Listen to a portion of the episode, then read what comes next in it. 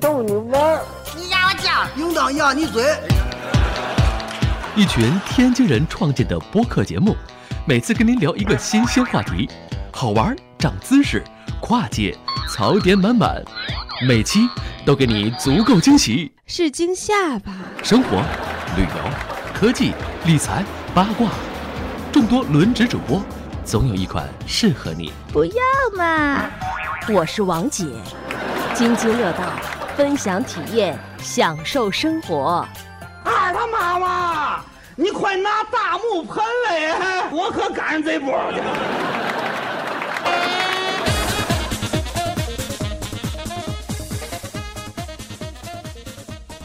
各位听友，大家好，这里是津津乐道，我是朱峰。嗯，今天这期又跟大家来见面了。这期呢，聊一聊好玩的话题吧。我觉得前几期聊的东西呢，有这个什么，有这个嗯丢信用卡的， 有这个呃出去吃了十天拉面的。这个这期咱录点好玩的，咱这期想聊一聊科幻。嗯，科幻小说呢，在座的这个几位嘉宾，我先介绍一下吧。呃，一位是高春辉，大家好，嗯，呃，高春辉除呃除了读科幻小说以外呢，他有一个爱好是攒科幻小说。他今天还给大家拿过来了几本小说，是给大家当奖品是吧？对，对，是他攒下来的这个这个原算是原版的吧，老书，嗯这个科幻小说。然后再有一位嘉宾呢是这个张军老师，啊，大家好，我是张军。然后呢再有就是霍炬，呃，大家好，嗯，还有张乐，嗯，大家好，反正还是这老几位吧。这个这几位有一个共同的特征，这个年龄呢都不是九零后小，啊都不是小鲜肉了，哎，对，都不是小鲜肉了。这个呃，基本都是七五后到八零后吧，都都是在这样一个年龄阶段。可能在那个时候呢，大家这个，呃，小时候唯一的这个不能算唯一的吧，主要的这个信息获取来源啊，就是各种书报杂志，对吧？看书啊，看杂志啊，就是所谓的当年老师叫看闲书是吧？哎，多一点儿对。这个完了呃不务正业，比课外读物还课外读物的一些，呃，以读课外读物之名来看小说，基本都是这么一个一一个情况。所以呢，今天聊科幻嘛，就想请各位嘉宾聊聊这什么开什么时候开始哎迷上这个科幻小说的。老高先说吧，你这个迷的有年头，你看你攒这书都黄了。呃，但这是后买的，这个倒跟这个年头没关系。呃，其实应该是这样，我记得我我已经记不住具体的时间段了，但应该是在我上上小学，可能五六年级。嗯我们家的那个，我上学和小学就是之间有一个有个十字路口，然后有一个卖旧书的那个，就是说那个旧书摊儿，有人就经常在天天在那卖东西。然后你你一开始你路过你不注意，但你哎突然发现可能这个挺好，那挺好。所以有时候那时候有时候甚至可能中午吃饭那天也会买这些杂志，而且那时候杂志可能便很很便宜，嗯，对对吧？？很便宜，而且好像还是可以租。呃，我们那个倒不是租，他他他就是卖，啊但有租的，但跟那个我说这没那没关系。嗯，后来就变成一个常客，就是基本上反正那个反正也他那个每人期都买，其实其实是，呃，那人我觉得也挺好，就是他反正你不说你买不起，那你接着看呗，对吧？他你就拿着随便这边这个看一本，那个看一本，其实你也觉得挺有意思，因为那时候对于大家可能还是比较小，什么都能看得进去，而且可能你所有的求时间也富裕。这个求知欲也多对。然后还还有个挺有意思的事儿是，那个边儿上原来有一个修，就算是那种修理铺，就那种无什么无线电修理铺。啊啊就突然有一回，那个修理铺里边弄了两个红白机，啊！啊，任天嗯堂很早，那都是应该给我感觉就是可能红白机刚出，也不知道他们什么渠道拿来的。啊，然后那边那俩人就是他们那个人，我觉得就挺有头脑的，按就说按小时，五分钟不嗯，我这个按分钟我这个五分钱玩一次，玩到死，就你这人死了就算对，一这次是。这是有演变，对这个嗯我也经历过。然后我觉得那就是那我说我们也是买不起，因为你的爱好太多，你是没有那么多钱的。，对，那就买杂志，然后看着别人玩儿。嗯然后我记得印象中那个那个那个就是从这个修理铺一点一点就变得越来越变成一个街机的一个地儿了。啊，对就是没错华丽没错转型了。哎，对，就是慢慢会租他就那个不一再楼去做这个修理铺的事儿了。对，嗯因为那时候你想想，那个些红白机也没多贵，其实你买不到。对吧？反而是你买不到，但是家长一般不会给买，对，另外肯定不会买。第二，但是你说你五分钱一次，你一天能收多少钱？对吧？对对你一个一个人，你玩的好，可能玩十分钟；玩的不好呢，可能两三分钟你你就挂了。对，所以我觉得那时候其实就这个角度上呢，可能有有人可以再再单独说，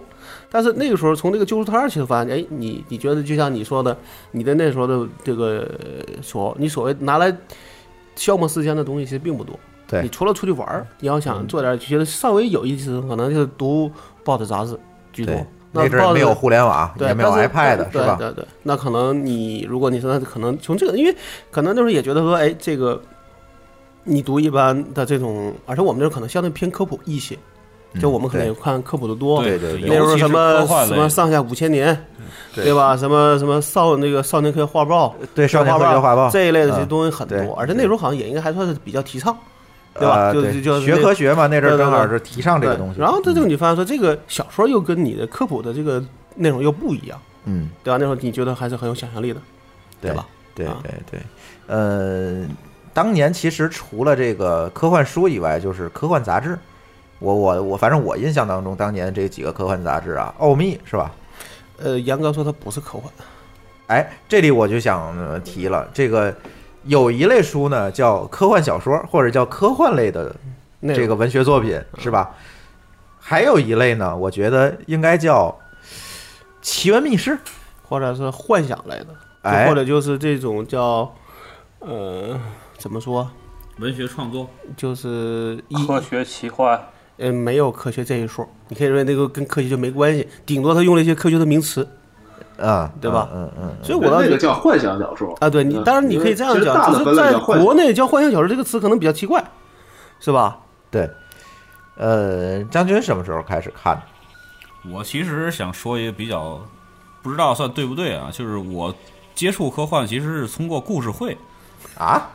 因为我我 当时幼儿的时候，这这个 也很奇怪个幼儿时的这个定义啊，就是说，不过当年确实什么杂志上都会登科幻小说，我觉得这个郑好渊的郑渊手洁机啊的有一些的这个，呃他有些作品算有也些算是这个科幻，就有。幻有幻想这一嗯有类，幻想，也有一些对科学的一些，就是给给孩子的这个科学的一些东西，或者叫轻科幻了。对，所以说这个也是那个什么，但是后来的话，又又又去偏门的，又去比较喜欢卫斯理。啊但是卫斯理，我现在觉得他应该算是幻幻是幻想如果咱说文学叫创作，对就是不能叫幻想科学小，说，对对，对幻想不能叫科学，对，嗯，张乐呢？我觉得张乐那天那个聊科幻也聊了好多哈，好像唯一跟那个霍炬差不多，似乎看的东西。对我我我跟霍炬的口味好像这科幻方面比较雷同， 哎，从看电视啊到到看小说，其实我刚才那个老高提到那些东西，我小时候最早接触的是那个《少年科学画报》，它上面有那种漫画的那个，我忘了是《星球大战》还是什么的一个连载，当时越看越带劲，你后说来的就四处去是找你，说的是那个什么吧，儿童时代的吧？可能是对对对、啊那个时候是反正当时这跟看你这个说觉跟你得说是这样的，凡是有科普类的内容上，一定会有科幻小说的这种对，有连内容或者哎小对说的对对这对，种没错，连载的对，就的不管是连载还是短篇或者怎么，它嗯它都有。你凡是只要带科字儿的，甚至说带科字儿，所有的都会有这个科幻小说。这这是当年最最顶峰的时候。这是一个时代，对对对我觉得那个正好赶上一个就是比如电视那个节目匮乏，呃然后就没有网络，我那个时候可能就就因为可能大家从所谓的那个十年浩劫出来，嗯，大家需要有一个东西来知识填补。嗯变得丰富了，突然。就跟没你错为什么没说国外那些超人的这类的东西，突然这个都知识在爆发在了都在爆那发段了时间会出来，它也跟你的这个精神情况是有关系的。特特殊的一个时代。嗯，没错没对，错，霍炬应该是跟这个科幻这些作者呀，还有这个科幻圈子走的比我们都近的人了，是吧？他算内人是吧现？现在走的比较远，这很久不联系了当。但年啊以前当曾年经确实是很近，是是的。嗯，我看的我都已经想不起来到底是从什么时候开始了，但是我回忆，我感觉应该是从上一次《星球大战》热，就是八十年代那个《星战》刚出那个，应该刚出第一集的时候，啊那时候七八年吧，那时候七很七热年，没啊有，我那他哪那有我这那么我晚还没出生呢，就是应你该八说十是八在十嗯国内是吧？就八十年代，就传到对国在内就国内八十国内年之代国内是后， 80年代肯定是八零初七十70年代文化咱还没有，就是文化还没有这么开放呢。那个时候应该是这样的，就是那时候因为有些上映的那些片子，像西那个我记得印象就那个《西部世界》和《未来世界》，呃啊那个片子引爆了这个科幻的内容。哎，这个你你岁数比我大，嗯我我都没有对，印就当象。时有那一段时间是一个特别繁华的到讨83论年度之前嗯一个是一个是星球大战，然后星球大战不仅有有电影，还有还有一些相关的小小说然后还有一堆那个中国的出版社们根据根据看着的各种星战的海报拼拼凑凑自己就自己嗯包括创剧作本了一部叫对吧《星球大战》的，对，那是哎我这认为是那是个还有剧本的一一个一个一个版本。那个啊那个对我还有还有有自己一个事画儿，就是就是美国那个里根，正好那阵儿是提星球大战计划跟苏联那个抗衡，满天满电视也都是这个东西，啊，但我知道了，这然后是那一时个候名有儿俩拦东西截这种，对，但那时候我记得但是年份我在的在在一起，我的印象中是确实那时候是非常非常火，嗯，就从对，然后那时从候看还的有人到就是写的人都很多。嗯对，那时候漫那个漫威进入了一个算是比较繁荣的时期。现在我们看到其实是漫荣漫威的复兴之后的第二次繁荣，就是现在满世界的超级英雄片嘛。但是七十年代，七十年代是漫威起步就是发展到高峰的时候，它应该六十年代创业吧，然后到七十年代八十年代开始有一系列作品。然后，那我们小时候比较火的就是超人突然火了，对，超人我是在超人是电影院 DC 的看了一和二，对，嗯那时候就是就是，呃，当然超超人不是漫威的，就是这个哎呃超人反正就 DC 的是那种还是超 DC 超级的超级英那个 DC 雄的，对对，超超级英雄突然在那个时代火起来了，就有很多相关的作品呐、漫画啊，就都有，然后终于终于开始有电影了。那个个时时候候是一个特别繁呃荣的那个超人应该是也能做到万人空巷。对，有对有，吧我记得还好像在公映过，在在对在它那在个国内是公映的电影院，是在国内公映的，啊是是电公影有，啊那时候对有当很时多部，就是电视嗯影，在大屏幕上，很早以那前个未来世界和那个西部世界好像也都公映，但是可能影响力没那么大，但也算是很早的那一波了。对，所以哎好像你说的，好像你说的我西觉部世得界是对，从咱这边来是一个讲，机器人造反的片子吗？啊啊，对，对你说的西部世界是一个机器机器造人反的片子吗未来世界跟西部世界都是机器人造反的故事，是啊，你就是算有一个机器人的游乐园，呃对那呃个那啊叫那就是未来世界吧，这俩都是在游乐园，但不一样，啊，一个是在西部我的看，过其中一个，肯定是那个在西部那个是叫西部世界，还有个叫未来世界呃。那那片子当时觉得还挺恐怖的，因为大家都把它当做是个批判来看嘛，对吧？呃 呃，资本主义大毒草，草是吧？对对对。然后对，哦那你觉个得那时候其实跟现在挺像的，就是突然那时候大家在怀疑这个呃机器啊、人工智能啊什么的会统治世界，就跟今天大家讨论的事儿嗯特啊，别像。不对，咱们说错了，那是那是那是有阴谋，不是真的造反，那你跟我说的应该不是一个片 子应该是里边是这样的，西部世界那个是机器人造反，你明白吧？我记我的印象中，然后那个未来世界是等于说那个公司有阴谋，他把那些人都换成机器人了，想拿那机器人来去统治世界，你明白吗？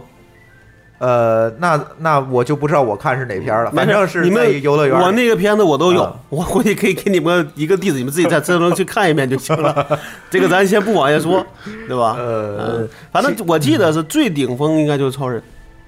我的印象中，对对对，超人一超人二超人那阵儿，但三和四就没没引错没进，错因为确实那俩拍的也确实很烂。嗯，反正我觉得八十年代一直到九十年代初，嗯在别中国这哎些别，应该是到啊嗯八三年就这事儿就算完事儿了。不，我说是另外一件事啊，嗯就是从八十年代一直到九十年代初，其实在国内这个影视创作呀、文学创作还是一个百花齐放的一个时代。八三年是吧？啊对，因为八三年有一个那个就所谓的这个反精神污污染，啊这科幻小说属于精神污染的嗯一个李领域类对，然后啊因为这个事儿，等于说从说这些科幻杂志到科幻的作者，等于一刀切。你可以理啊理解说，理伊解影烈为什么去改写历史或者说非科幻小说，什么纪实啊，其实其实应该就那个时间段。可是这个这个在国外其实并没有受到影响，对吧呃，国外没有影响。对，国外其实发展的还国外是比没较有比较比较稳定的，在在在，国外那赛博朋克了嗯开始，对对对，嗯，呃，说说大伙儿印象最深的一部小说吧，或者是你开蒙的小说。小说是指的那个漫画还是纯文字的？我觉得都可以算吧，吧， 我们没必要分的那么对界。因定。为对对对，你看老高老一点儿，咱年轻一点儿，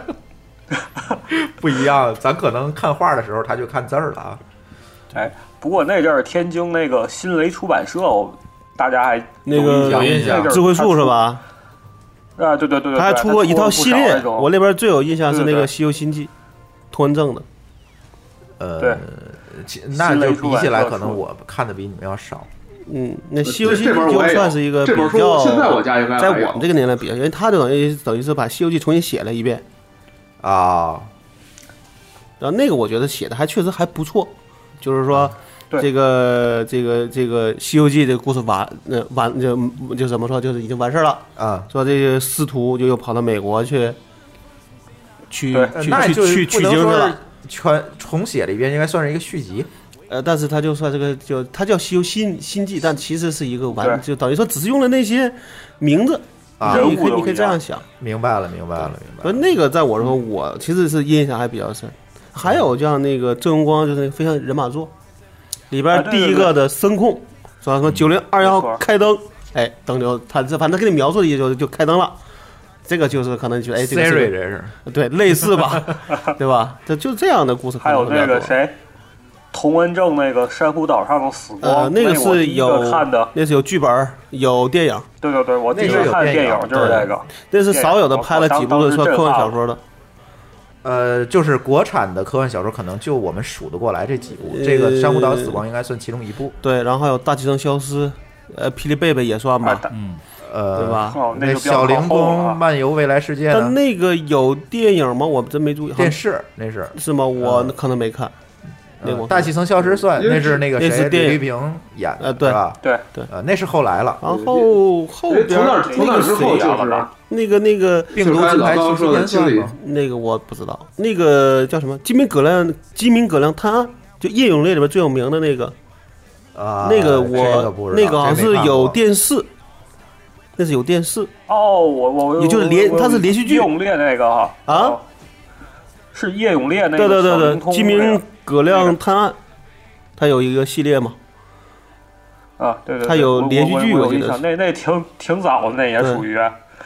那也属于八三年之前那波了，咱咱说这些都呃是，，不是，但它有时候它八会三重，嗯年前啊，八三年前，哎呦，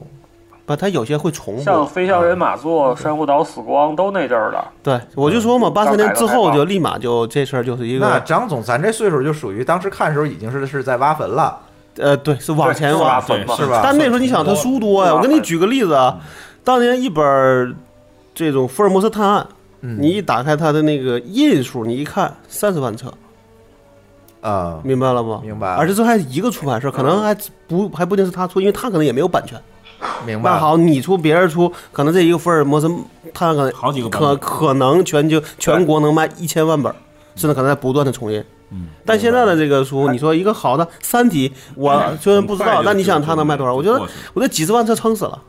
对，它热对热对对热度很快就过去了对，因为但那现在个时候大家获取信息的渠那道个时多了候嘛，一年可能图书的出这个说这个这个不就是你那个叫什么，就那出版量，嗯咱不算就是算不同的话，可能也就几万本。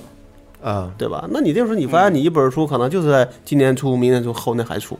明白。所以说，我们可能在网上说是在八年三呃八三年说是止了，但是这个这个民间的热度没有那么变，只是说大家不写新的了。嗯明白了，明白哎了，对，所以那个东西还是没进，还都能看，对对，因为那时候其实没有现在 这么这么难。呃，对对对对对，因为书其实一直没有说就是这么那个什么。嗯，谁霍炬，你说说吧，你这个科幻爱好者，比我们都那个熟啊。呃他是作者是对，吧？他也对写也过，还写对霍炬也写过东西。科幻作家，对你，你你说说你这开蒙读物 吧。呃，基本上都差不多吧。就那时候大家看的都是这些，然后，然后电影有一些，电视剧有一些。像今天我还我还说那个叶欣写美剧的时候，我还说有没有记大有没有人记得西洋记当年那个《时间机嗯，器》那个是比较有名的吧？对对暑对，嗯假的时候对，然后看《时间机器》中央台播到第十九集，二十集不播了。呃，就不这对，坑他好像挖挖挖就了他这就么多十年七集，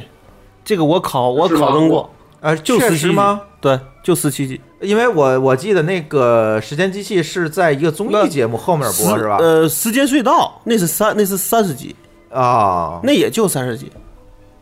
那个我也时间隧道但那个啊就因为反正那时候这大家两个我记得是呃，你说那时间个隧道》《时间机器》，时间机器是呃咱说的应该，或许应该，我觉得是这正片大子应综艺那里该，哎，头对对，那是对时间隧道，啊，那是时间隧道那，虽然说就是我他们造一个那个可以我也回有去嘛反正那个就我也最后我有我我有有我有印象就是最后不播三了，三十集不那个就对拍了应该一是没季，播完，就拍了是一那一季三十集就没再拍了。那就相当于像咱现在说烂尾了。被砍了。呃，对啊对，包括大祥里来的人，我看了也是这样，就拍了那一季十七之后再也没拍。现在那些东西你在 i、啊那个 IMD 上都能看，都能看到他他到底拍了多少集嘛？只不过这边有一个有一个可能是是什么，那边他他又重新剪了，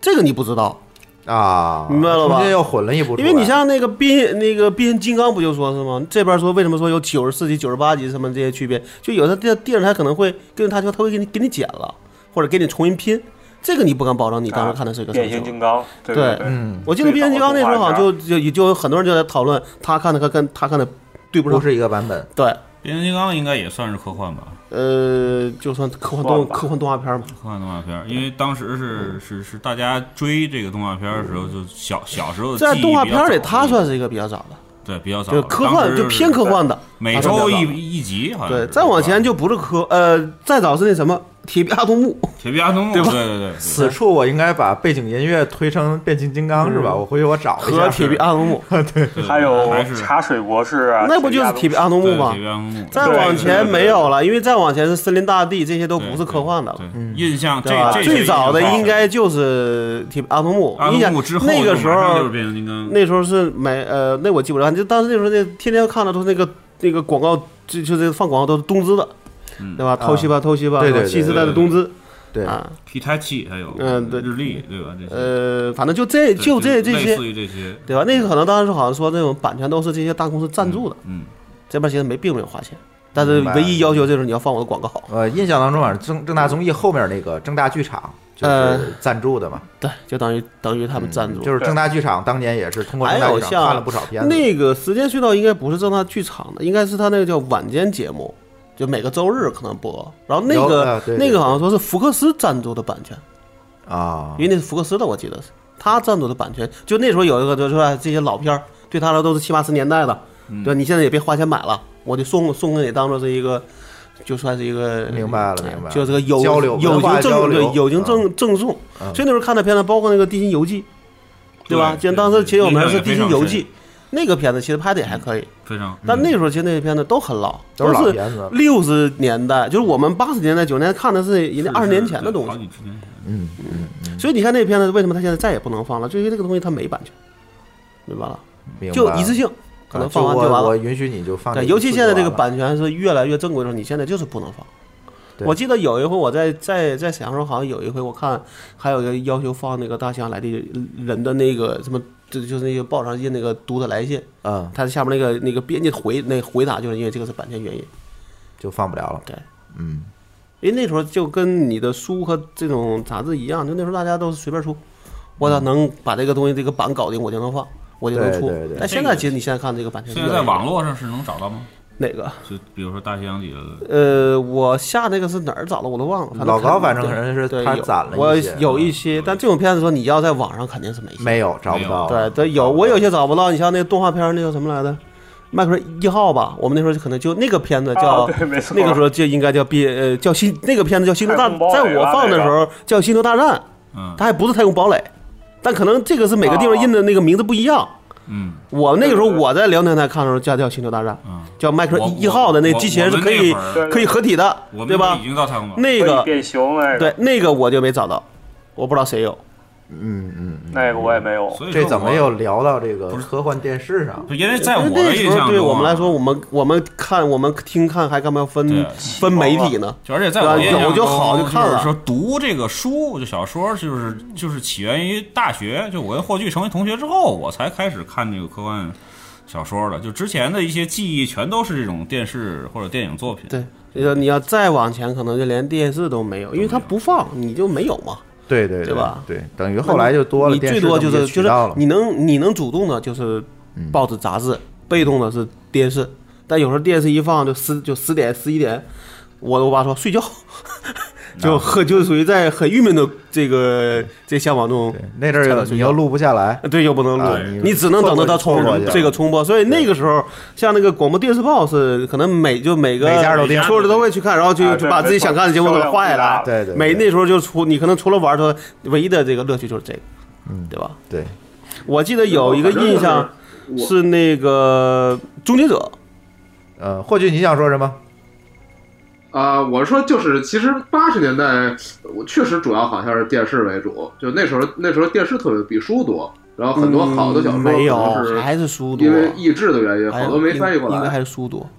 只是那时候我们可能买不是起，你明白吗？你像我们那时候，我八三年才多大，我才印八象是岁，到 了，我到了我印象是到了九十年代，然后那差不多是九十年代，应该到九五年之后算是第二次科幻在中国比较繁荣的时候。那时候就一些比较好的经典的作品，然后终于都有比较能读得下去的啊那地个方了。也算是然后很好买重了印，可能是修订的版本。或者说是连载的方式，对就是一些在在科幻世界，在这个科幻世界啊所上。以你像我刚才，说，就是说的，我刚才说的是哪个话题来了？我家都快忘了，被他一打岔。我也忘 了。刚刚才你说的《终结者》啊，对啊终结对者终结者是我印象中是觉得，就是说，可能除了超人这个那一波之后，这算第二个，可能说是那印象终结者二的时候，就是有那业那个业那个就那液体那业就液体机器人的时候，那啊已经是九哇是九几年的时候一，千你会发现说那个是啥？是我们那个沈阳电视台在放一个，就他说他就是干嘛加就叫加片的片段。嗯他把那里边最就可能最好那几段把你放出来给你看，因为他也为了避免版权，明哎白不能给你了，嗯放全片儿，但把里边最精华那几个给你放出来，哎，觉得那个当时看来很震撼，因为那嗯时候可能中间又是一个片儿荒的一个过程，对对吧？超人之后发现没有什么能看的，嗯而那时候你也你但其实那时候我们记得还有一段时间经常去录去录像厅，因为啊啊对录像对厅会有一些那片阵儿儿可能会有，录像带很多，对，那是九那就九三90九年代了四对啊九几就是年九90 90年年代代对，然后那个时候我记得还有像那个我不知道你现在就嗯九那个二以后，神秘博士，你知道对吧啊？那个英太国老的。了我对不上号了，啊太老了。他那时候出过就是出过几个那种，就是那种就类似剧集，就是可能跟那个你的那个就咱们说的剧集没关系，但是但是单集的能就能看的。啊，有我们当时看了一个片子，名字叫《达莱克斯入侵地球》，我还记得很清楚，哎，那我也看过，对吧？在那个呃在录像厅看，但是你其实我们看了之后，你是其没有头儿也没有尾的，但就觉得那个但那个东西很好酷几，集啊，啊，对，那是那是很多，因为它也是一个单独系列，应该是。所以对对，但是对你对会对发现，你其实你没看那些剧集，你看它实际上看不太懂。但那时候我们就觉得这个东西已经很牛逼了，就可能大部嗯分说我们再笨你也能看懂特效吧，啊，对看那机器人你也觉你也觉得有 意思，对对，对吧？？呃，嗯对，那阵儿早期央视引进的有好多，像那个当地球停止运行、停止运转呃那个最老那一版，叫地球那停阵儿转都之是时，央，对吧？啊对对对嗯，那都是那个每周日晚上还是每周对六晚对上每周日晚上。那个。但是最郁闷的是，因为你第二天要上学，嗯所以基本上都会被啊强、对对被强制早睡觉，因为它啊一般都在十点左右播。对，对，就是晚间剧场，是叫晚间剧场吗。我名字忘了，对，但反正就是忘了周日晚上就对，周日晚很晚，但不是很晚正大，正不是大是正大正正大大是在下午周下午和傍周日晚的时候，下午对播，一直到傍晚。对对但是那个时候应该是就像你说是个夜间剧场，对 对然后那时候就觉得说每个周日都有盼头，嗯对吧？那时候有几个盼头是说你每个放你吃晚饭的时候有个盼头，因为那时候能放动画片儿，对对对吧？六 点半，对，每每星期一集，呃，我们那时候那个有的是那种那种六点半的是每天一集，每天，比如《蓝精灵》啊就那对时候看的对对对对吧？那就每天来一来一集，那时候觉得最欢乐的就是这个事对情。对对但是你年龄大了就不怎么看动画片了，对，是吧？对。后来我发现我就跟舒淇有代沟了，嗯嗯嗯，对，因为他看他最近在怀旧嘛，嗯怀旧看什么？或者看《灌篮关高手》。啊，嗯，我说这我都没看过，因为嗯播《灌篮高手》时候这我个就不看动画片了。这个是这个是我爱人看的，那啊我，没看，对，我可能基本看了他们俩是一代，我可能看了那什么，我可能看了那个漫画，但也没看全，对肯定是没看因全，为那时候你我的年龄就对对啊偏就好偏好提了到好在提了玩电脑开始聊上日了，本漫画了就。这不个就不怎么看这个动画片对了。， 《灌篮高手》的这个其实，在但是咱这跑题了吧？两千年左右了吧？也也没那也那没个算跑恐题龙，特级科赛号应该都看啊了吧。那个我咱那们个这好点儿我我有其中一集，我有其中最后一集，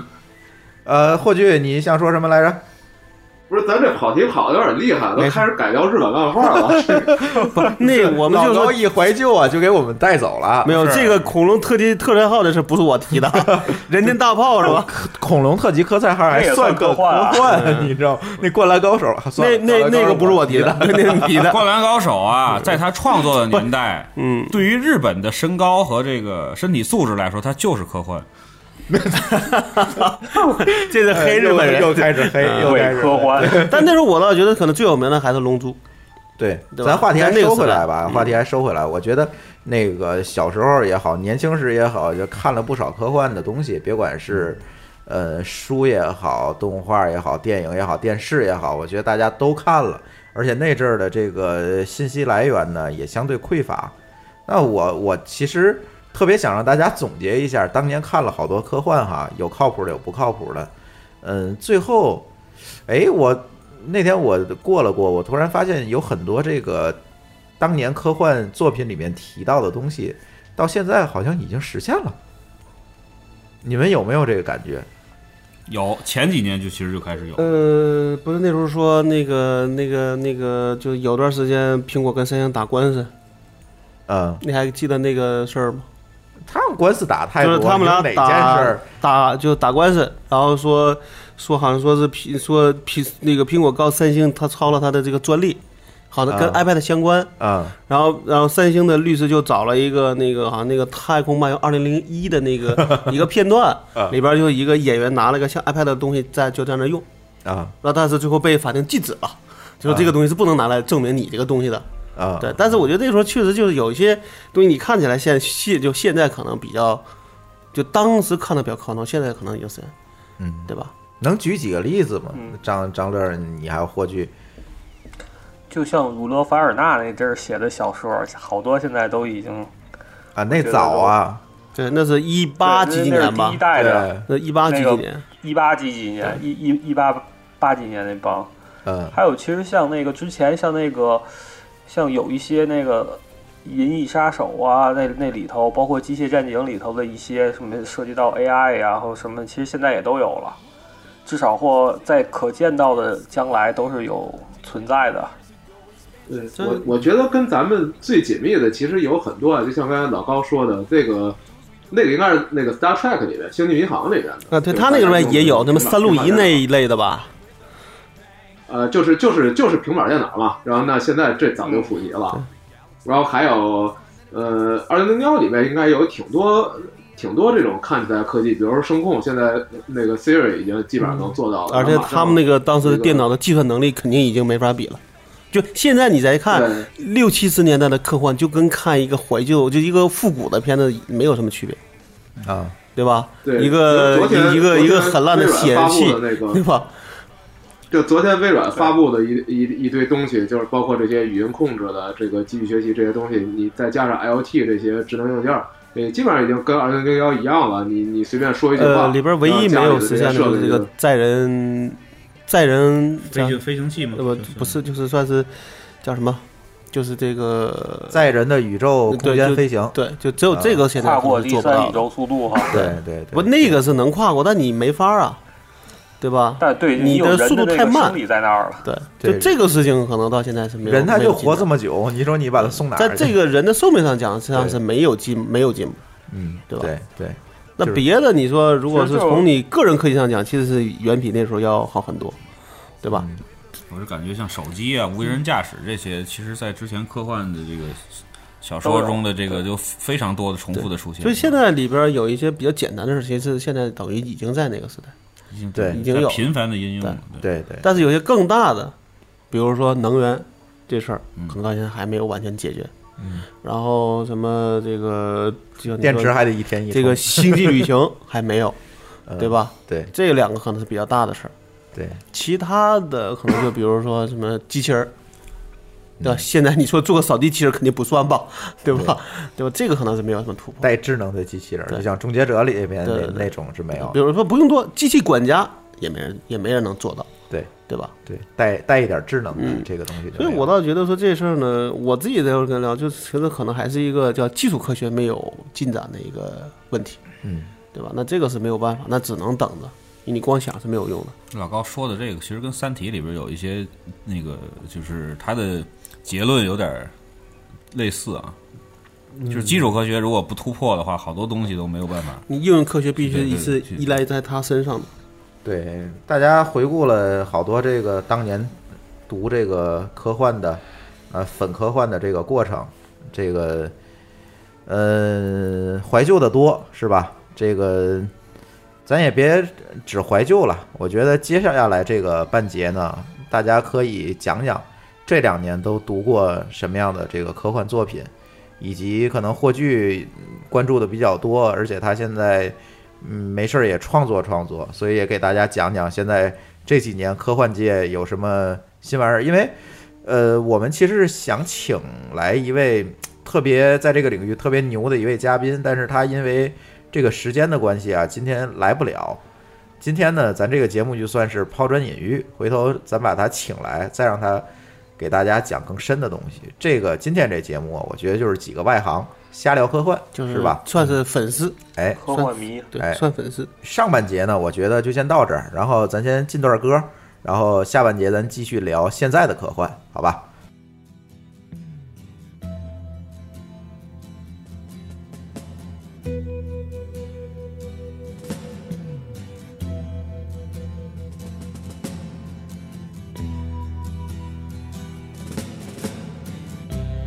ground control to Major Tom.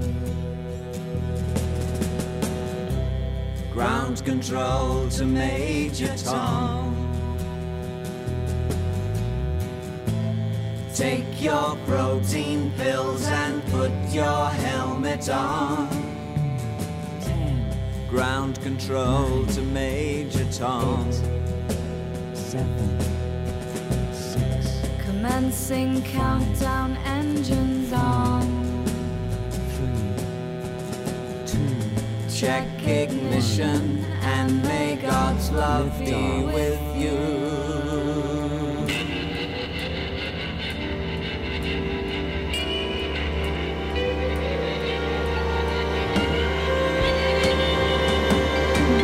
This is ground control to Major Tom.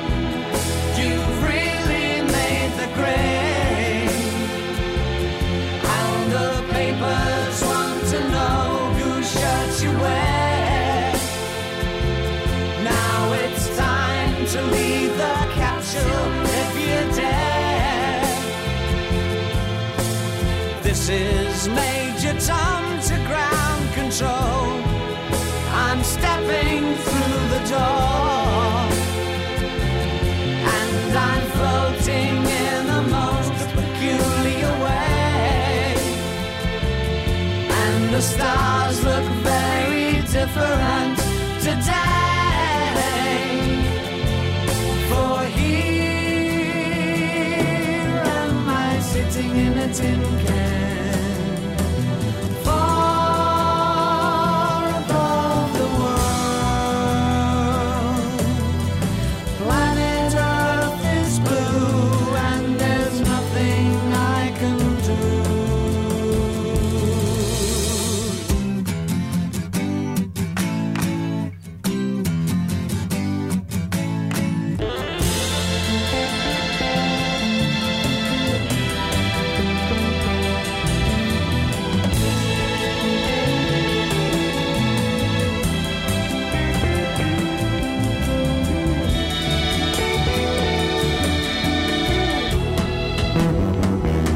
Though I'm past 100,000 miles, I'm feeling very still. And I think my spaceship knows which way to go. Tell my wife I love her very much. She knows. Ground control to Major Tom, your circuit's dead. There's something wrong. Can you hear me, Major Tom?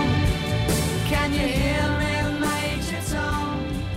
Can you hear me, Major Tom? Can you hear? 呃，欢迎回来，这里是津津乐道科幻话题的下半节。嗯，上半节里面呢，我们这个拦不住老高的怀旧的这个情节，这个一直就我们就怀旧下去了。然后呢，下半节咱就别怀旧，咱讲讲那个现代。近代史，哎，近别别近代了，就现代吧，就最近这几年的情况。那讲最近这几年，其实就是绕不过去一部作品，就是这个，呃，《三体》是吧？这大刘《三体》其实，呃，很多人都看过，也有很多人呢，就像我一样，这个中间就没有看下去，因为种种原因吧，没有看下去。但是呢，总会在时不时的有人拿出来《三体》这部作品，包括之前又获了一个雨果奖吧。这个总是有人拿出这个《三体》的作品来作为一个科幻小说的一个典型作品来进行讨论吧。嗯，也想跟几位嘉宾咱侃一侃，这个都看没看过《三体》？对《三体》是什么感觉？谁看过？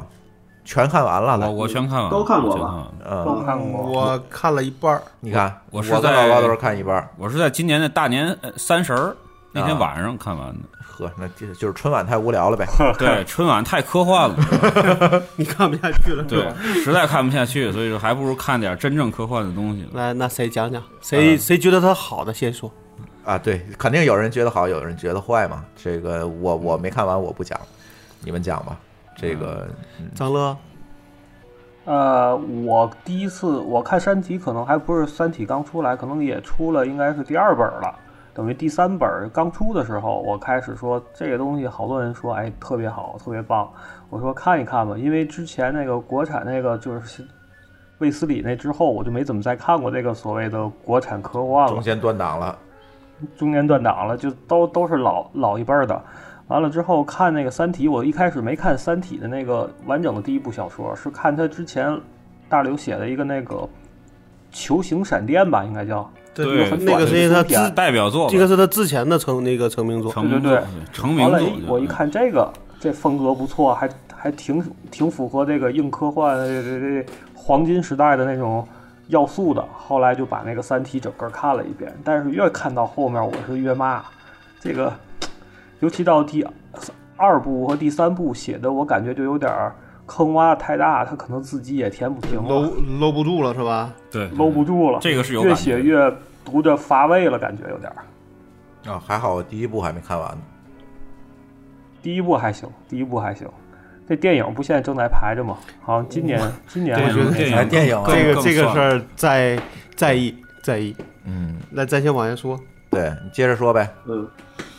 呃，总体来说，其实那个《三体》，我觉得是嗯从那个八十年代到九十年代，包括卫斯理这种所谓的伪科幻吧，像有点奇幻小说来说，这个《三体》目前是我看过那个最近啊还是应该是唯一一部的科幻的国内作家的小说了。我总体评评价应该要一百分打分的话，它应该从我感觉跟那个黄金时代的那比可能差很多，但是从国产科幻小说来说，我觉得能打个八十分以上。嗯，评分还挺高的嘛。其实我可能可能还要打分还要高，啊，嗯，军总讲因讲为因为我其实这个看科幻这个作品并不多，肯定比张总少多了。就是从我的感觉来说，这个《三体》的这个它的就是，尤其是前两部，它系统性，然后它里边夹杂了一些就是像大家说的硬科幻的这个这个这个这个元素来说，还是很酣畅淋漓，就是让大家看得很过瘾。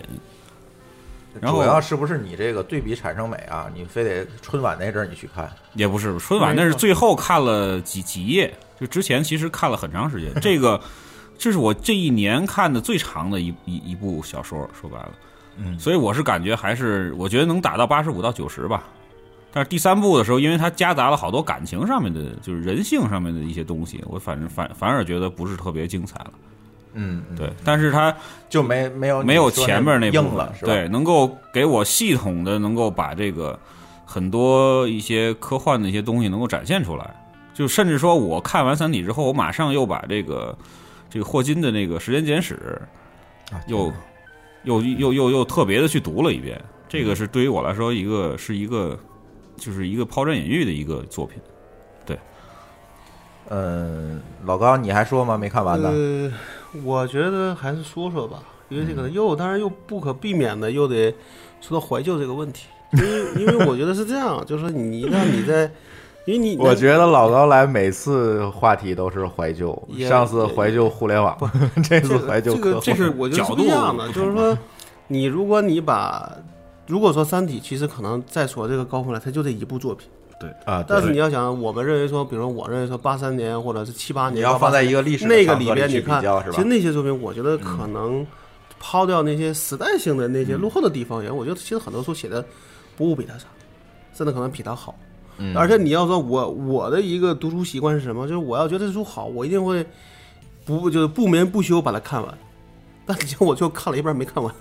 这是一个什么感觉？就是看了一一应该是看了一部半，看看就不下去了。嗯，就是我觉得也可能是因为我忙或者原因这个可能一也共三部，你看了一部半嗯，对，就是也那就可能打是五分吧也也可能说我是因为忙或者这个也有可嗯能，嗯对吧？但是你要知道说，你要真写的好，我干嘛不看？对，是这对样，吧就是有的时这候个看不下去一对部对书，这个并不是说你对真的当然忙。说你每个人就要说，如果你天天吃好的，那你吃一口烂的，可能你一口都吃不下去，嗯对吧？那这个我觉得也会有跟那个跟那有关，但我也不能说他这个书就写的特别烂，但可能可能跟我的这个知识结构就不太一样，嗯对吧？甚至我也觉得我宁可看一些有些作者写的好的那种。这种奇幻小说可能也还有意思，像我有时候现在看了，有时候我觉得他确实确实写的好，嗯而且故事可能编的也都比较完整，能够给你能够就就就叫引人能入边缘胜了，能引人入胜，能让你觉得看完这一章想看下一章，对吧？那嗯对这个我觉得才是一个好书的一个感觉，但可能那些书就是没有没有爆发。但对我觉得这也跟现在的这个书荒有关系。科幻小说有吗？最近你说大家没说有的好没有，没有，对吧？你刚才说，比如我说到八三年算一个档，然后九三年算是高峰，但那个的时间到了可能两千年、两千，你又发现又变成了一个青黄不接的这个地步了。那对这时候你对说它对爆发，那就跟我说的这种情况是一样的，对吧？你因为没有更好的，嗯，对吧？那就包括你说那些星云奖，我后来也发现，可能它就是没什么能让我看的，甚至可能会低龄化，对对吧？对。哎，霍炬，你是不是要忍不住开炮了？呃，也没有。其实我对《三体》评价没那么差，我觉啊得我哦不是说按我的标准就我倒不是说是他，哦这是肯定是本及格的小说。但是我们这个最近这几年，尤其是中国互联网圈子对这个书捧的过誉了，就是没有没有他们说的那么好。但是呃能不能看呢？那肯定是可以看的，没也没那么差。嗯，过誉的两个人，一个是大刘，一个是凯文·凯利，是吧？呃，是的，是的，凯文凯利也属于过誉了，这都是属于中国中国特色。对，嗯其实我你觉接着得说这个，就我插一句，就是说啊这个他的一个另外一个贡献，就是说他引的很多这个，就是原来不看科幻小说的人也开始看科幻小说了。嗯这个事儿其实是在但它现在的这个贡时献肯代定没有原来科幻世界大。啊，对对是呃，但是以我现在我觉得来看嗯我觉得并没有，我觉得没有产生这个作用，因为是吗《三体》的销量是很不错的，就太多的人谈论《三体》，但哎，就你到知此道为止它了。的销量有多少吗？在中国，呃，具体销量不知道，反正是嗯过不百错，万就是很这呃，我这个我还真不知到道不了，吧反正近几年少见不错嗯的。我的对比是这样的，就是。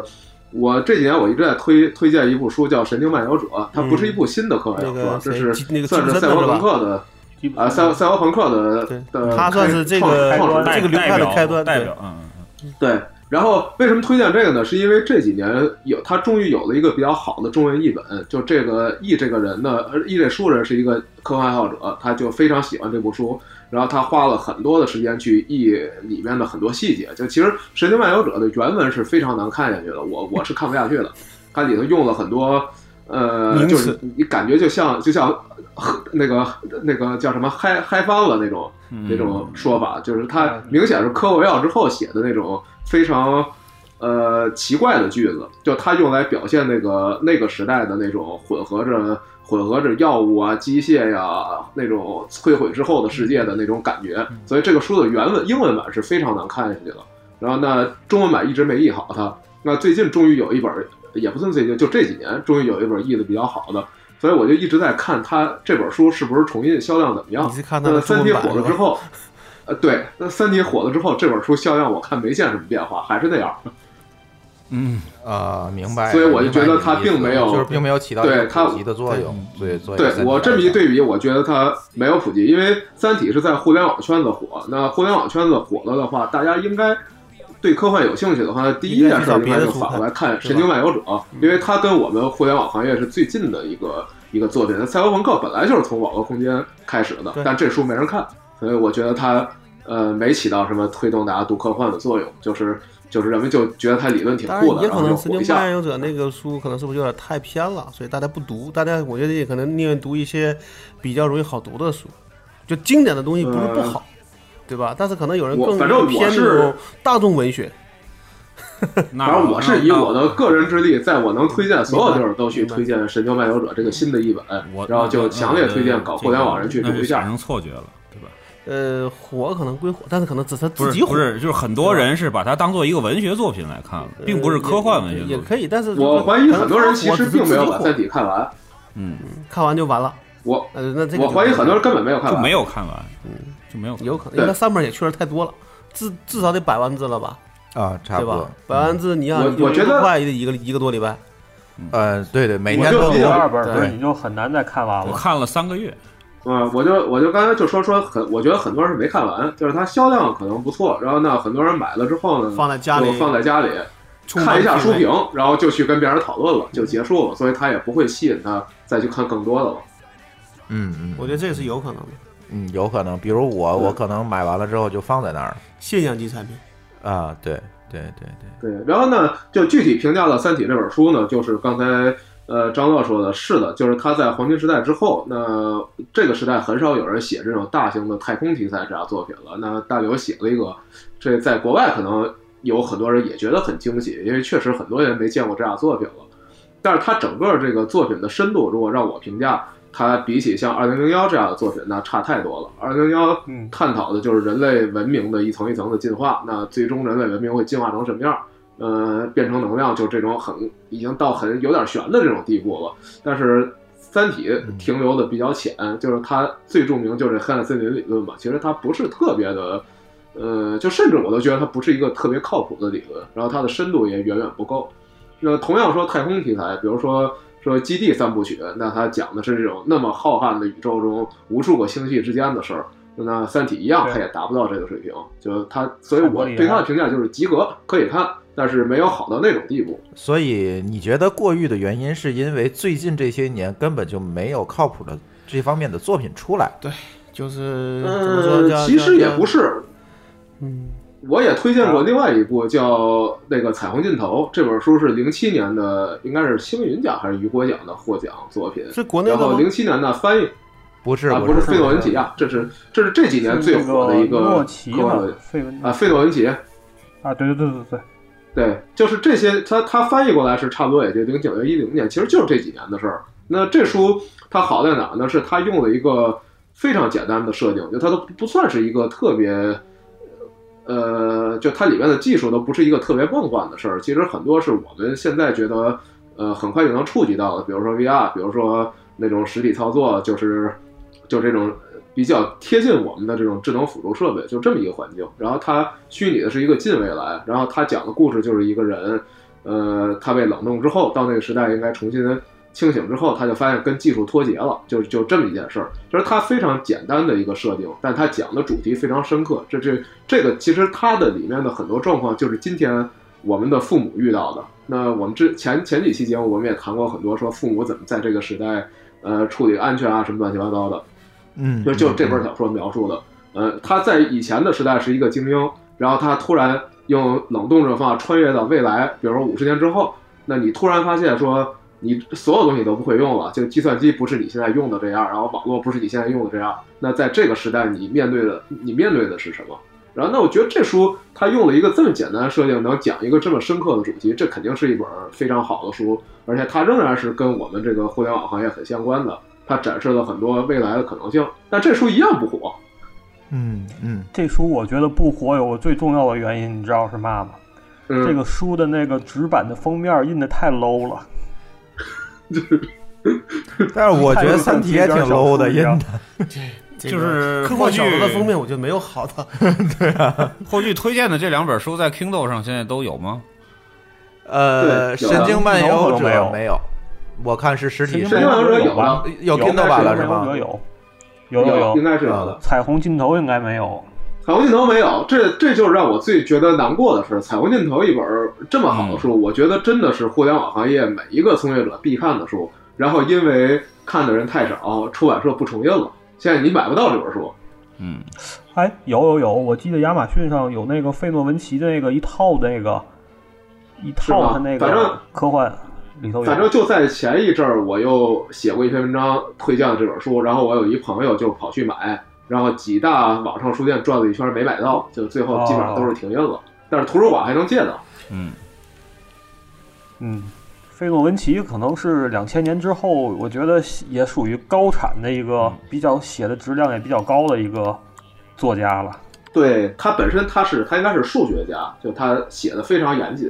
然后也很情节也很好看。嗯，呃，说到这里啊，咱就不说《三体》了。这个国内的东西呢，咱可能从怀旧到一直到《三体》，咱就讲了这么多了。嗯，但是，嗯，科幻小说在国外，我觉得还有很深的道道。这个谁能讲一讲这个科幻小说在国外的这一套整整个东西？因为我不懂啊，这个主要听各位讲了。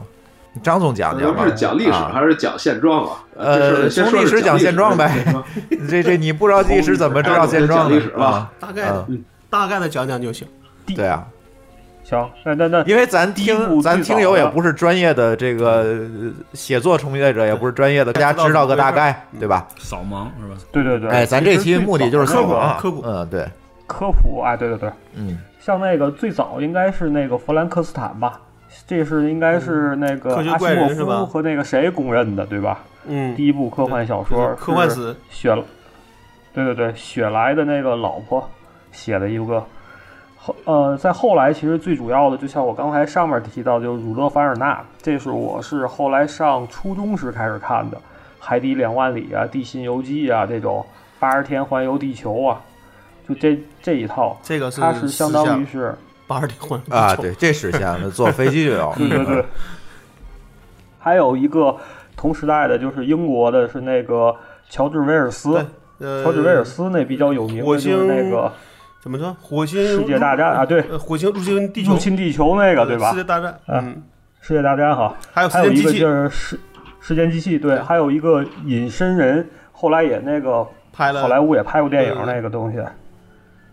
属于属于它这个这俩就是一个是像那个儒勒·凡尔纳，其实写的好像偏技术一点儿，他就是好多东西，其实儒勒·凡尔纳那阵儿东西都现在基本我觉得好多都已经科学已经实现了，技术也实现了，而那个。乔治·威尔斯他基本是一种社会学派，我觉得更关心的是那种一些人文啊，或者说是一些这个这种感觉上的东西吧。等于这一代基本上就是一个哦，还还漏了一个很重要的，就是爱伦坡。这个一般是那个悬疑小说之父，但是好像有的人也是，他有些作品也是也分不清，就是那那悬个疑也带着科幻。那那个柯那个柯南道尔也写过，啊，对对对吧对，他们这失落种的都世界是，对，有那种交叉了，就不是啊，就特是别有纯交粹的集，了，就是对跟他那个悬疑啊等等这些东西就交叉到一起去了。对，它都嗯是相当于那是相当于是这个比较早，就是很早期十九世纪嗯，对呃对，二十世纪二十世纪初的那个时时代那波人写的，再后来的就是我特别喜欢的黄金时代了。就刚才我跟我跟我跟霍霍炬看的更多的都是黄金时代的那些风格的那些那科幻小说，最著名的这个三个人儿，一个海因三莱因，三巨头，对吧？啊，还有阿瑟·克拉克，还有一个就是阿西莫夫阿西莫夫，对，嗯，这仨人这个作品上，海因莱克那个啊，海因莱因他就是傀儡主人，还有入夏之门吧，好像是入夏之门那个那个后来那个那个写的挺有意思的，后来我不知道大家看没看过，就是美国有个电影叫做那个《回到未来》那个东西，那我哦看到啊其实那个入那入夏之门，我觉得写的就有点像这个，就是一个人来回来去的时间旅行。嗯，啊，他时间旅行的小说也很多，嗯，哎，对对对对也很多。对，就阿瑟克拉克这就甭说了，刚才不提过了我半反天的，正我我偏是偏后边那两个，就是阿西莫夫和哎和那个和克拉克的多。克拉克，然后克拉克有一个有一个小说叫叫什么来着？就是那个就是这个叫就是说你从地面拉一个电电梯能到外轨道，那个那个叫什么？天堂的喷泉吧？哦，那那那那名字我忘了，那应该那我叫有天堂的印象那我喷泉。啊看过。天堂的喷泉，那个就不对一直一一直有有人说要干这个事儿吗？呃，直到现在也有人对在说这个事儿。对对，天对，天堂的喷泉就是没错。对对对，就太空漫游，对对嗯对，刚才说了，都是克拉克的。然后我倒觉得我里边另外想提克拉，啊呃，我我我想一个是那个插一个话啊，就是那个大家现在说的都是美国的，就刚才想说日本啊，其实有一个我觉得有一个我克拉克是英国的啊，我知道，就是都是属于叫欧叫欧美，嗯，啊然后日本呢，其实除了漫画以外，我就觉得有一个作家是最值得提的，就是星期一，嗯，写的啥呀？他是短篇小说的，叫短篇科幻小说之王，啊所以这很多人称他叫一星星。啊，但他已经已经没了。但我觉得他那小说确实，我觉得写的算是可能在短短的可能就这个篇这篇幅里边，能给你讲的可能有什么让你觉得哎，这个结局为什么是这个样子的，就是明白能让你觉得有一个很快的一个一个快感，而不是读一个很长篇。嗯嗯嗯嗯嗯。哎呀，就这你们看的这些都什么呃时候？你们看的这么多小说，我为什么就没时间看那么多东西呢？嗯，实现是海绵里的水，慢慢挤的。这个没错看书这个事儿，那个张乐，你接着说。啊，哦，对，还有刚才就阿西，呃，就是就是插一句话，啊克拉克他本身是科学家，他好像是那个国际通讯卫星的那个技术的一个那个共同的一个奠基人，所以说这个呃，好多理论的奠基人，对对对对就对，他写的里边描述了卫星这么个东西，好像说还给他他版权费还是专利费的，是吧？对，说每年都要给。嗯，这个完了就是阿西莫夫，阿西莫夫我也是特别喜欢他的那个，就是刚才霍炬说的《基地》系列，还有他的那个《银河帝国》系列，还有他的那个著名的机器人三定律。嗯现在已经经常被所有的那种科幻啊，或者是反复的抄袭的，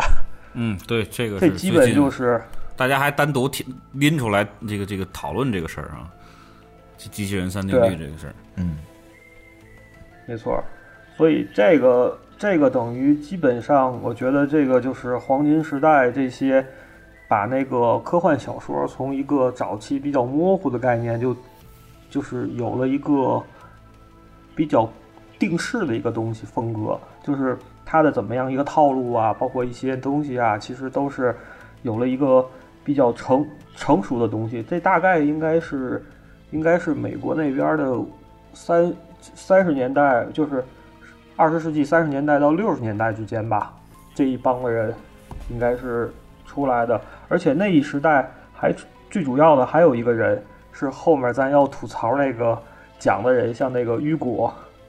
啊，雨果那个他啊叫什么名字来着？对，那咱就说一说吧，就是现在这个有这么多这个科幻的小说的奖项，这个好多这个人也这次大刘得了这个雨果奖之后，也是这这些事情都炒出来了，大家怎么去看待这些奖项？我知道，嗯，可能在座的几位嘉宾就是要开炮了，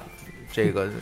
给大家讲一讲吧，因为这个奖，我说实话，我是大刘得这个奖，我才知道有这个奖，因为我对这个科幻也确实哎呀，不太关注。这个大家喷一喷吧，这个到底这个雨果奖是个什什么样的东西？是不是还有类似的奖项？我不知道的。星云奖，嗯，这些奖嗯是是一个什么样级别的奖项，或者是它是怎么评出来的呢？大众投票，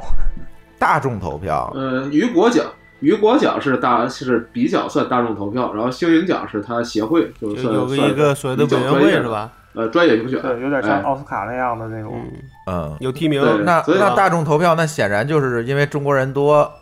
所以《三体》上去了。不是呃有这个原因吗那是某种因为意义有上是这有样英译本了，有有英译本了。啊，对，呃，呃，雨雨果奖过去是怎你么回事说儿？说吧，是因为你过你去你你你跟这个圈子熟，呃，雨雨果角是怎么回事儿？是因为过去它是一个读科幻人，其实一直是一个小圈子，就在美国也是一小圈子。然后呢，比但比中国大有一我个觉活得动叫，呃，比中国大，但相对于幻想作品，它仍然是一小圈子。然后幻想作品又在整个的这种小说作品又是一个小小的子集。然后呢，所以这个科幻爱好者就会搞一个活动叫世界科幻大会。然后呢，当雨果角就是说你买了这个票参加会，你就可以去投票了。啊，所以当这个以前在它是一个美国人小圈子的时候，这个相对来说还是一个比较靠谱的评选方法，因为都是爱好者嘛，爱好者选自己喜欢的作品，这听起来很合理。但是从这几年开始，这这就出了很多奇怪的事儿，比如说，呃，不光是说，呃当然《三体》确实有很多中国人跑去投票了，这个这个这个我们就不说，它本身自己也出了一些问题，就是他们在搞一个事儿，就是叫政治正确，然后他说不能只是白人。美国科幻小说，男性科幻小说家的作品得奖，我们要把这奖项这个分不开，是跟让奥斯更多卡的现在的情况差不多了吗？是的，啊，是的，就是我们照顾更多的人群。然后呢，就有有一批人肯定是反对这事儿的，然后他们自己就搞了一些刷票活动。就其实本来雨果奖评选在在有有《三体》之前，其实雨果奖的评选在这几年已经是大家刷来刷去了，就是两拨人互相对着刷。啊，对，然后在这个雨果奖入那个在《三体》入围之后，这事儿就更热闹了。那我们这嗯中国个的世界上专业人口公司最上多了的是吧国家里面， 刷票公司是吧？对，啊，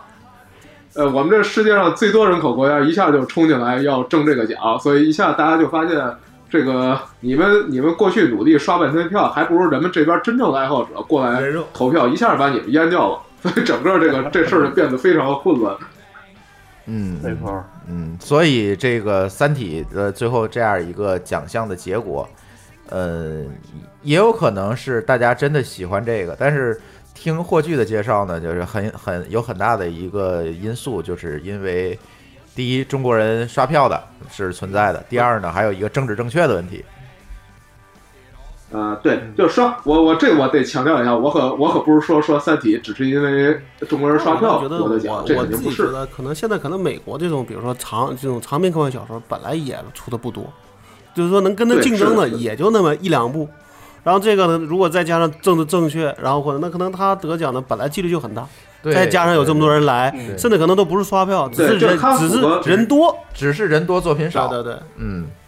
对，它符合几个几个因素，一个是说，嗯，确实就是刚才说了，这种黄金时代的题材，大家很久没见了，就是有人愿意写这长种篇的大型的宏大的太空题材，就这这事儿是应该鼓励的，所以它呃，大家对它多高看一眼是很正常的嗯。然后另外是是中国人确实没有没有进过这个这个奖项，那没进过提名，好像那连这次港台的都没有有吧？就连华一进了。是之前是有一个女的作家叫什么林，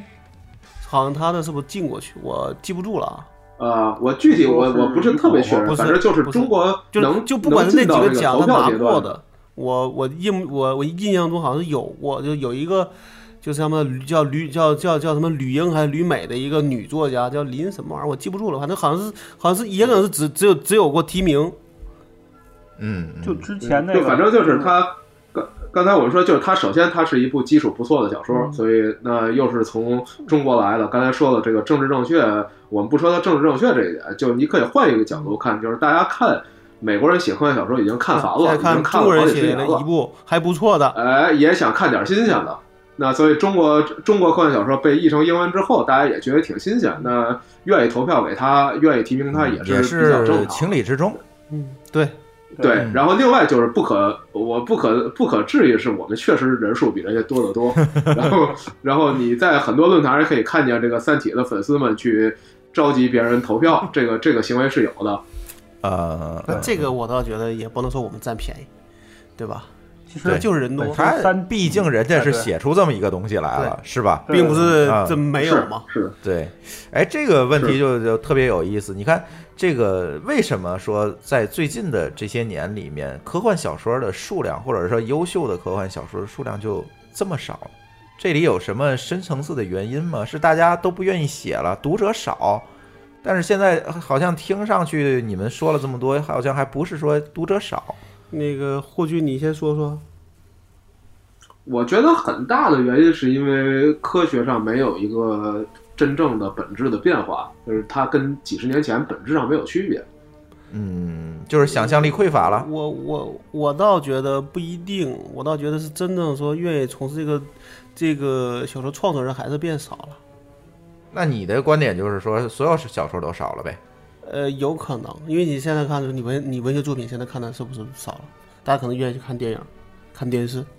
对吧？这可能是一方面。就网网络作品还不少啊。但是那个是啥？他不是把它当做是一个事业，我随便写，对吧？是个业余时间。但是你要真的但当你个说作的家，这个只是创作模式，不我我我我的意思变了我的意思不就是是说，有时候反而说你天天坐着，你想写部好作品是很难的。但你突然今天灵感一现写一部，可能还可以。就在我在起点上看书就是这个样子。嗯就很多他就这个，我突然发现这个这个作者随便翻，他觉得这不行，但下可能就不行。但你会发现说，你靠这个想挣钱可能就很难，对吧？里边确实有一天他说我要专职，但你会发现他突然有一天他吐槽的说我现在没想法，在这儿坐着坐着对着电脑五个小时没任何灵感，那怎么办？那可能说如果这部这本书写的不好没有收入，可能下部他就再也不写了，也很正常，因为你这个东西就这就是个创意产业，对吧？嗯你靠你创意吃饭，那那你就很难说你每一步都写得好。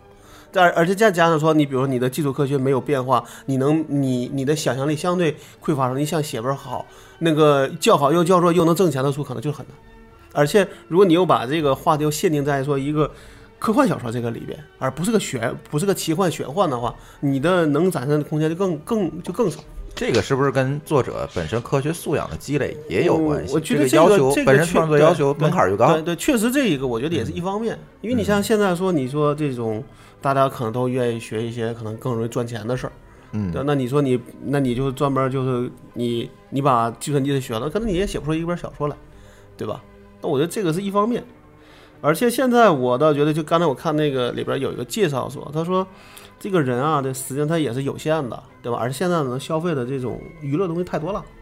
不像我们这儿，我们为啥那时候怀旧？就是因为那时候可能只有小说能读，只有电影能看，但现在呢，还有网络游戏呢，嗯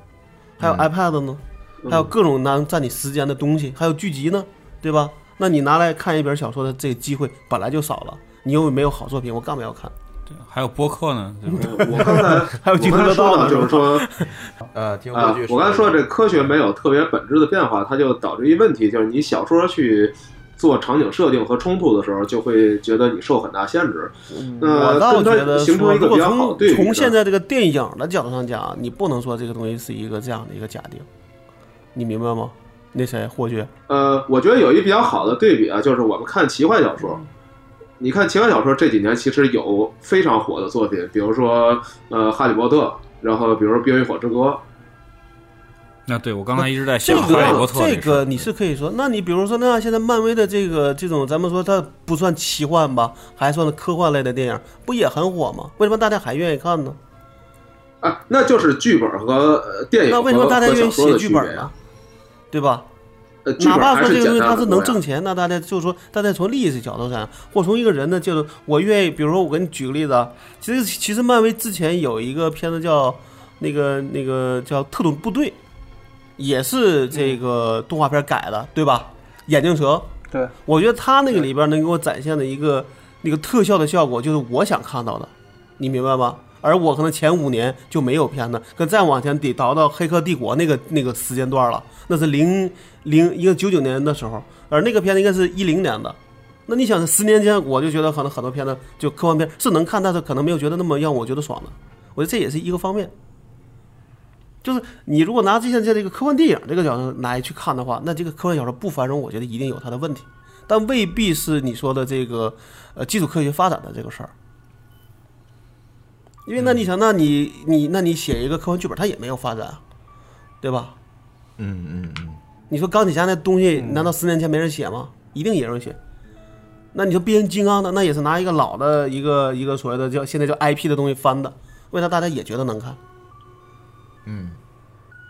我是感觉有一些大师，甭管是哪而个行、哪个行、哪个领域啊，都是这种按波轰的。呃，这是一方面。这个另外，我觉得可能跟有所有可世能界上有的一个问那个霍文文学发那个展霍炬啊，有一个问题是这样的，就是你看小说，你得靠你自己想象力，你明白吗？就如果你自己没想象力，一个好书你也看不你也看不出来，但至少你看电影呢，你可以靠他那个给你展现出来那个想象来，你觉得这个片子好不好？而且可能有有特效，有各种方式，甚至说里边有一个演员你喜欢，你也会看。但是科幻小说可能很难达到这个地步。呃，就我们首先得承认，这个写小说还是很难的，就尤其我们刚才特指的长篇小说就更难了。对，就是如果说咱把这科幻又分成硬科幻和软科幻的话，那硬科幻可是更难写的，对吧？对，所以就是如果你你限于一个比较短的情节，然后把它拍成电影，其实相对比写一部长篇小说还是但是难度我低是觉很得多。短篇小说也没有写的好的。啊，呃当然咱不说对短篇，是是中篇吧是，是是吧？我是觉得我其实我在我的印象中，其实我的科幻的这个这个这个小说的旅程，其实是在我来北京之后基本就没有了。虽然后边还会买书，但基本上不怎么看。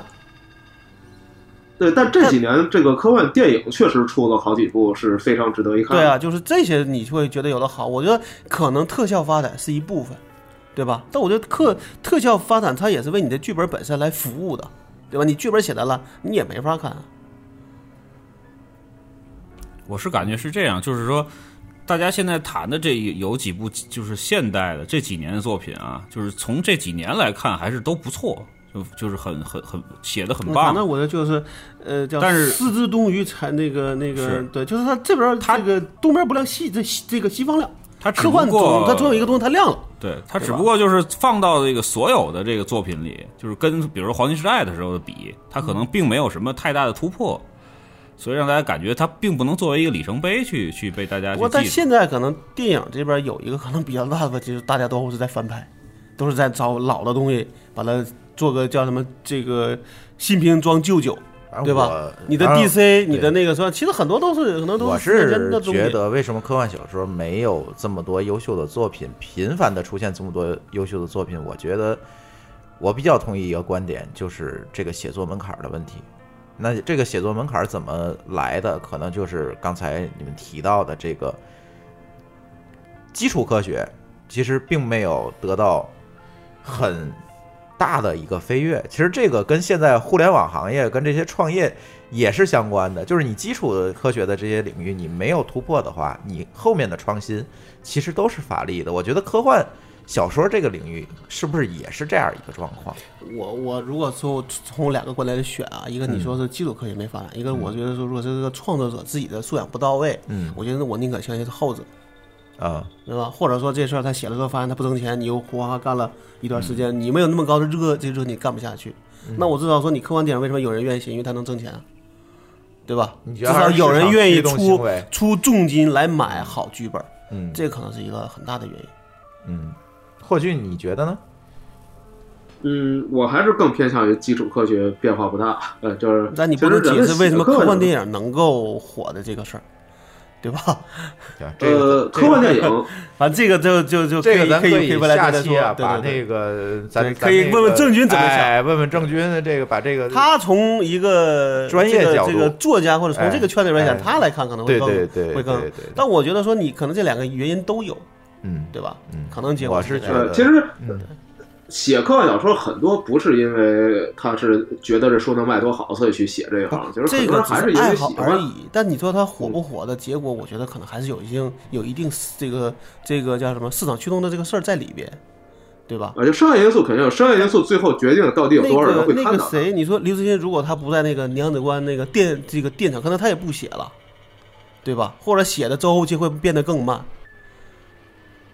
对，其实我在一些英文的 blog 上看一些个人写的那种短篇的科幻小说连载，我觉得还挺有意思的，就是他们还是但这个就是在就是尝试很不多。以盈利，可能是不以盈利为目为目的，完全是以对，满就足他自己们会爱好还为去尝试为那什么的。尝试探索很多对特对别就是特别特别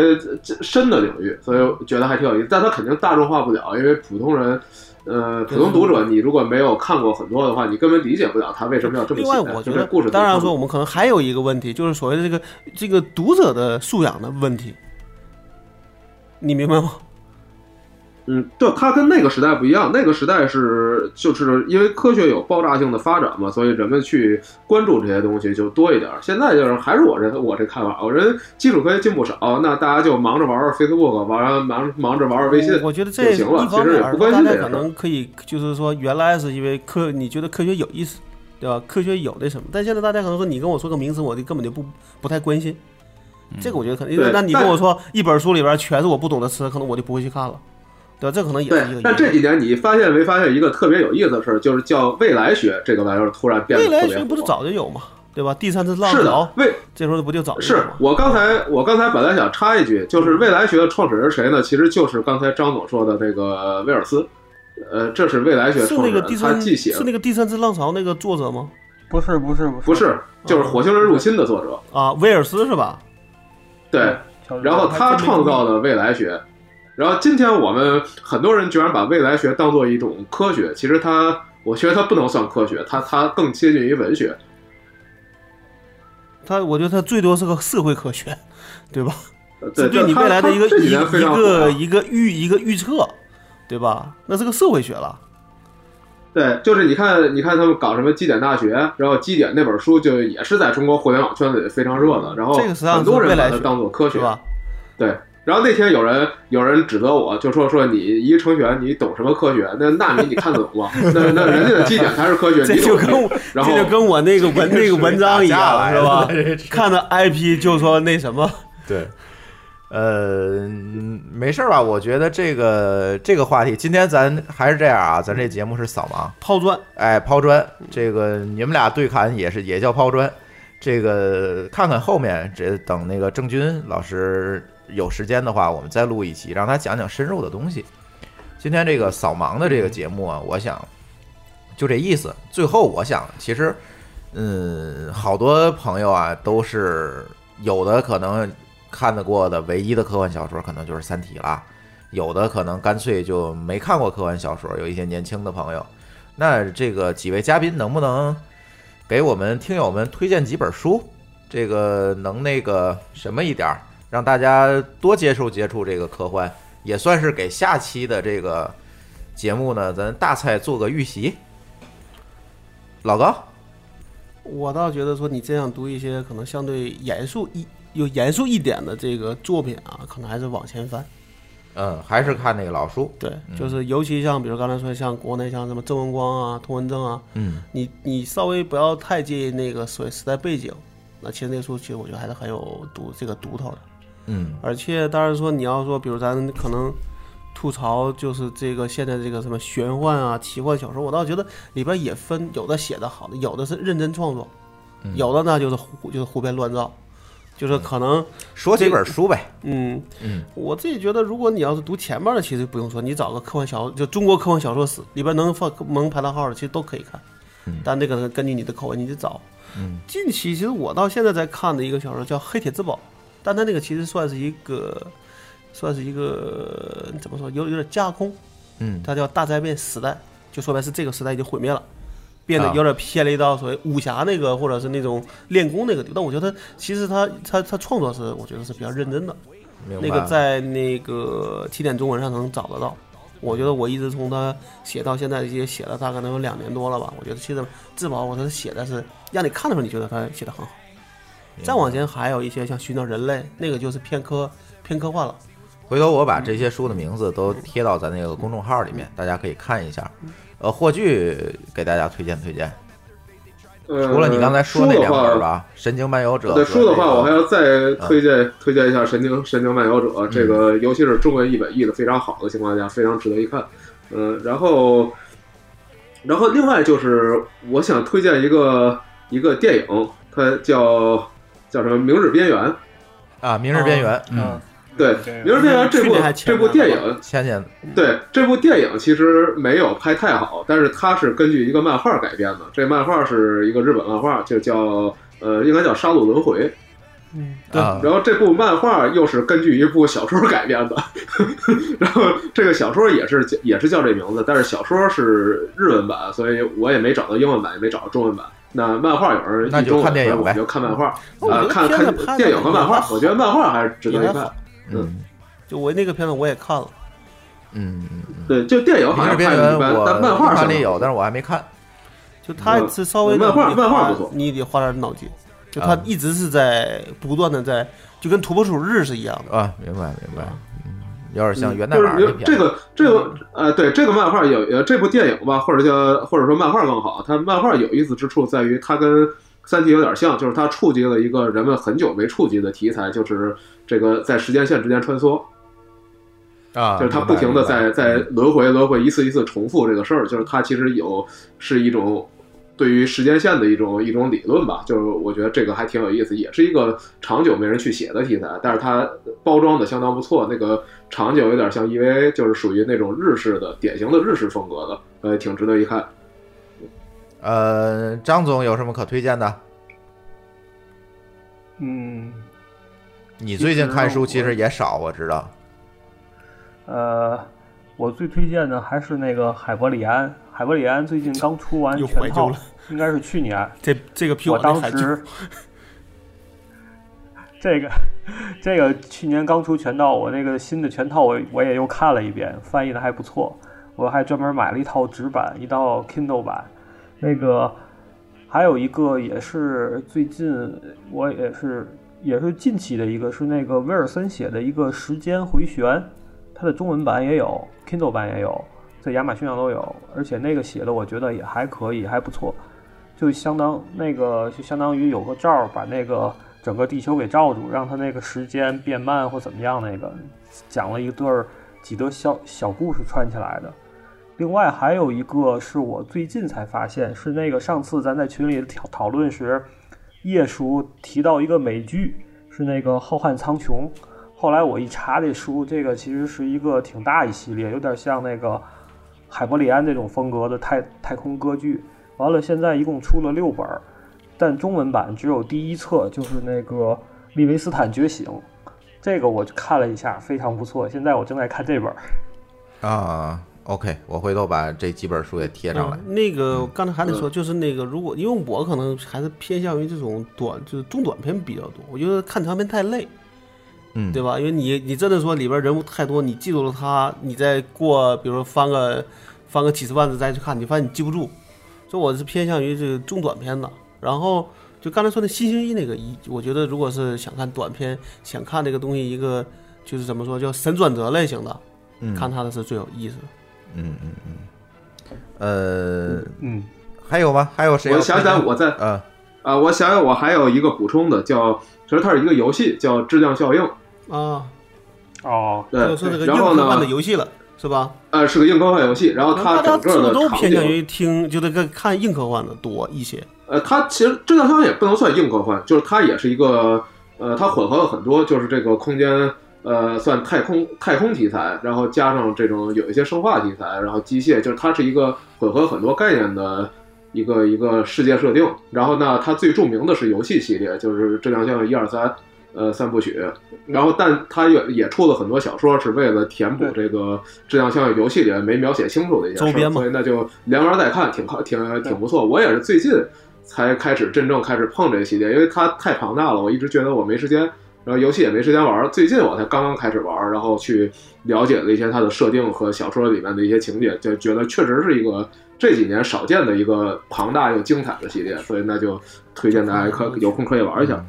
大家可以互相推荐一下。对，回头那个什么吧，我给大家推荐一下。刚才老高也提建议，不行拉个群，嗯把把微信群对爱好这个科幻的同学们加进来，让让让，咱就接着聊，看看下一期节好目，主意。对吧？然后呢，这个咱还有谁要补充？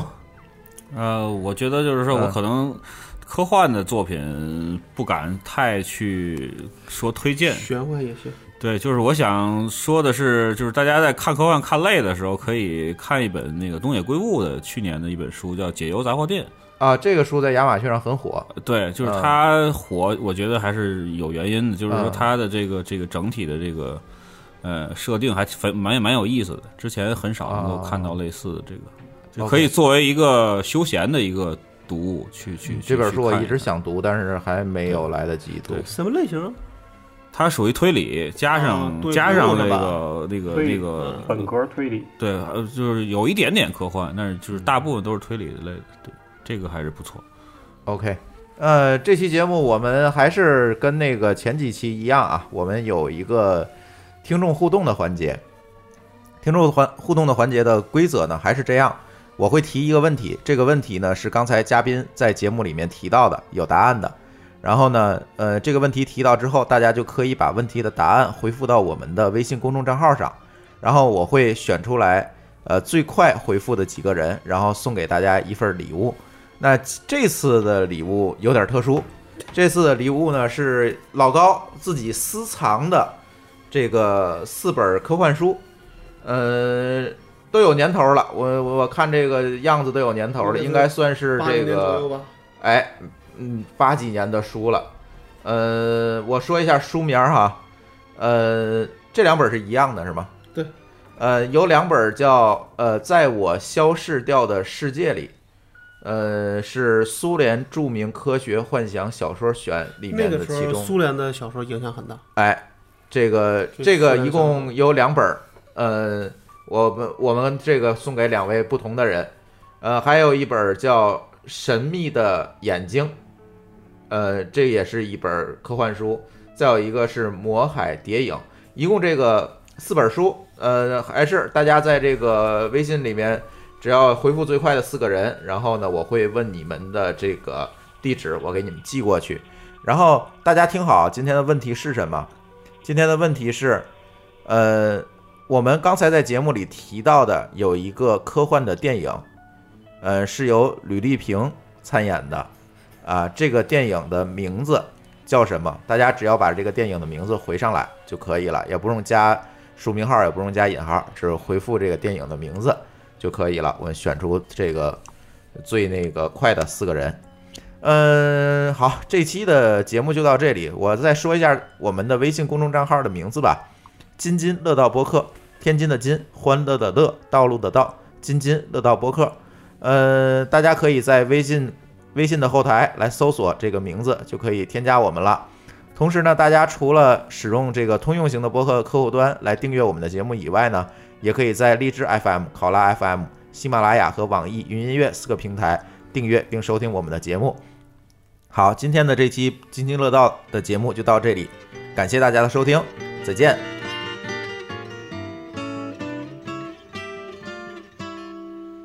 If I could save time in a bottle, the first thing that I'd like to do is to save every day till eternity passes away, just to spend them with you. If I could make days last forever. If words could make wishes come true, I'd save every day like a treasure, and then again I would spend them with you. But there never seems to be enough time to do the things you want to do once you find them. I've looked around enough to know that you're the one I want to go through time with.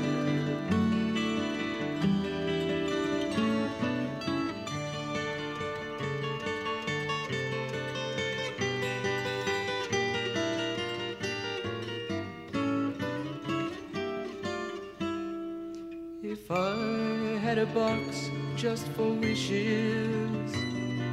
and dreams that had never come true. The box would be empty except for the memory of how they were answered by you. But there never seems to be enough time to do the things you want to do once you find them. I've looked around enough to know you're the one I